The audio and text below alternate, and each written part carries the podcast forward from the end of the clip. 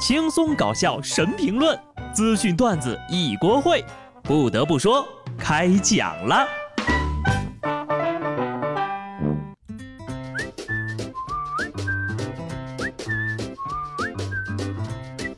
哈喽，听众朋友们，大家好，这里是有趣的。不得不说，我是机智的小布。截止到现在呢，全国的高考成绩啊就都放榜了。今年的考生也挺不容易的，希望广大学子们都能够达到自己的小目标。作为一个过来人呢，我也给学弟学妹们的报考呀提一个不成熟的小建议：优先北上广深哈。毕竟呢，大城市不但网速快，机会也多呀。啊，对了，如果咱考的成绩特别好呢，也不能太过激动。这不，前两天嘛，就在江西南昌，一个高三的毕业生因为高考分数超过了预期的三十分，兴奋过度，突发脑出血。经过紧急手术才给抢救回来，好在目前已经脱离了危险，病情已经恢复了稳定。相信呢，咱们很多高考完的小同学也都是开启了狂嗨的模式，各种熬夜，各种耍。不过呢，查分的时候还是要保持一颗平常的心态呀。考多考少的，反正都是考完了。看看人家这位小老弟多淡定。当初考试结束的时候呢，绵阳日报的记者采访了一位刚刚走出考场的小伙子，问他考得怎么样呀？这位男生呢，当时是这么说的：“哎呀，考得不行，不然留个联系方式，明年呢你还能采访着我。”言下之意，这位兄台是想复读啊。然后高考成绩公布了，记者呢就马上联系这个男生询问他的成绩，结果呢，人孩子考了六百多分，高出一本线一百一十六。我就觉得一开始吧，他明明嘴上说复读，脸上的表情却非常的开心，一定有故事。果然呢，只有学霸才能在考完之后肆无忌惮，以为他是个学渣，没想到是个学表。就这成绩，他还在电话里跟记者说啊，没有考出我自己真正的实力，忽悠，接着忽悠。众所周知。学霸的考得不好，跟我们的考得不好，那可不是一个不好呀。当真你就等着哭吧。下面这些视频呢，就不知道赚了多少人的眼泪了。前段时间呢，在短视频平台上呢，出现了这样的视频：一个女儿考上了清华之后呢，感恩父母。视频里戴着眼镜的女孩找到了正在捡破烂、衣衫褴褛的父亲面前，大喊一声：“爸爸，我考上了！”然后哭着给父亲跪下。就这段寒门学子感恩父母的视频触动了很多人，收获超过几十万的点赞。没几天，类似的视频又出现了。这次呢是女孩的爸爸在工地搬砖，但是剧情是一模一样的。女孩一边喊着我考上了，一边给父亲跪下。没过几天，又又一段视频出来了，情节还是一样，女孩考上清华感恩父母。但这回呀，父亲变成了植物人，躺在病床上。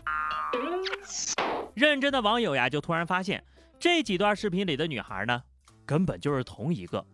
哎，一个姑娘，三个爸爸。所以真相只有一个：这段看哭了几十万人的视频，其实是摆拍的，也就是假的。随后呢，视频的拍摄者也承认了这件事儿，但对于大家说他骗人的指责呢，他觉得很委屈。我又没说是真的。如果你觉得我骗眼泪，那你们看那些韩剧啊，看的稀里哗啦的，怎么不去找他们呢？本来就是一个正能量的段子嘛，想让孩子知道父母不容易。如果说我这是在欺骗，那所有的段子手都是在欺骗。你可别碰瓷儿人家韩剧了，人韩剧一开始就说了这个是虚构的，但你把虚构的当成真实的，制造假新闻和演戏根本就是两码事儿。你是没有要礼物，也没有拉赞助呀，但是你用假视频圈粉收割流量，算不算欺骗呢？就是有人呐，因为看了一些奇奇怪怪的剧情，就学会模仿了。山东济南一男子呢，在小区里看见一个住户忘拔钥匙，生出了盗窃的念头。入室之后呀，他就学那电影里面的手刀动作，想把熟睡的主人给拍晕了，给自己争取更多的盗窃时间。没想到一个手刀下去，主人非但没晕，还被他给拍醒了。看见人醒了，小偷吓得落荒而逃，不恋战，赚了就撤。没多久就被警察叔叔给抓了。据了解呀，这位电视剧看多了的小偷呢是个街溜子，平时呢就老在小区里晃荡。被抓的时候呢，他对警察叔叔说：“我自己十分后悔。”是不是后悔看错了电视剧？有贼心有贼胆，没贼身没贼脑。遇到入室盗窃的，有的人呢会害怕的装睡，这一掌下去，继续装也不是，起来也不是，太难了吧？你说你偷东西就偷吧。怎么还打人呢？武侠剧害人不浅啊，不，这回算是救人了啊。不过以后呢，就不会出现这种神奇的剧情了。接下来这件事情呀，大快人心，一定要让你们知道。广电总局发文了啊，明确表示要求播出机构不得播出违背常识常理、随意细说解读历史、过度娱乐化的抗战题材电视剧，并表示。手撕鬼子、裤裆藏雷、子弹拐弯啊！这种抗日神剧呢，充斥雷人的情节，侮辱观众的智商，是对历史的歪曲，对英烈的不敬。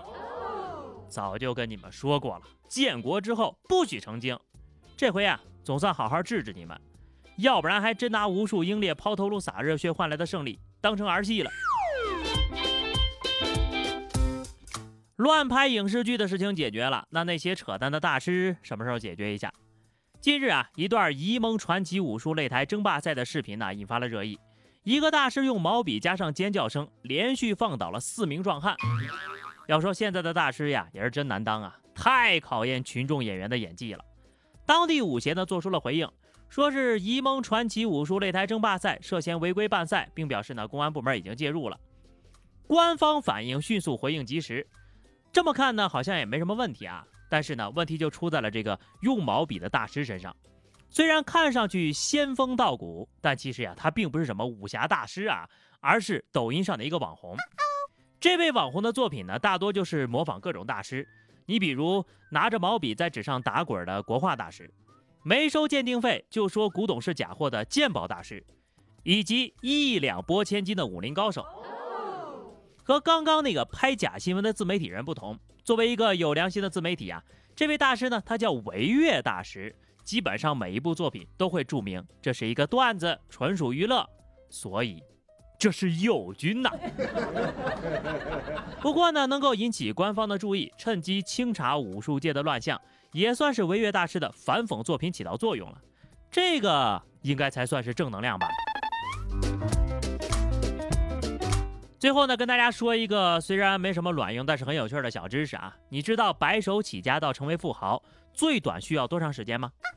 全球最富有的一百位白手起家的亿万富豪，平均花费二十一年赚到了第一个十亿美元。一倍的创始人呢，速度最快，只用了三年。拼多多的创始人黄峥，字节跳动的创始人张一鸣，分别用了四年和六年。哎呀，各位老板呐，你们都是白手起家。我呢，只能操作白起手家了。还是那句话啊，先设定一个小目标，你就比如存一点点积蓄。说这个呀，其实是想告诉大家，在正确的道路上，运用智慧和努力是可以创造财富的。可一旦选择了懒惰，富翁变成穷光蛋，也只要一点点时间。人一辈子呢，大概有四到五个二十一年吧。你不努力试试，怎么能知道呢？努力奋斗啊！就这样，下期不得不说，我们不见不散，拜拜。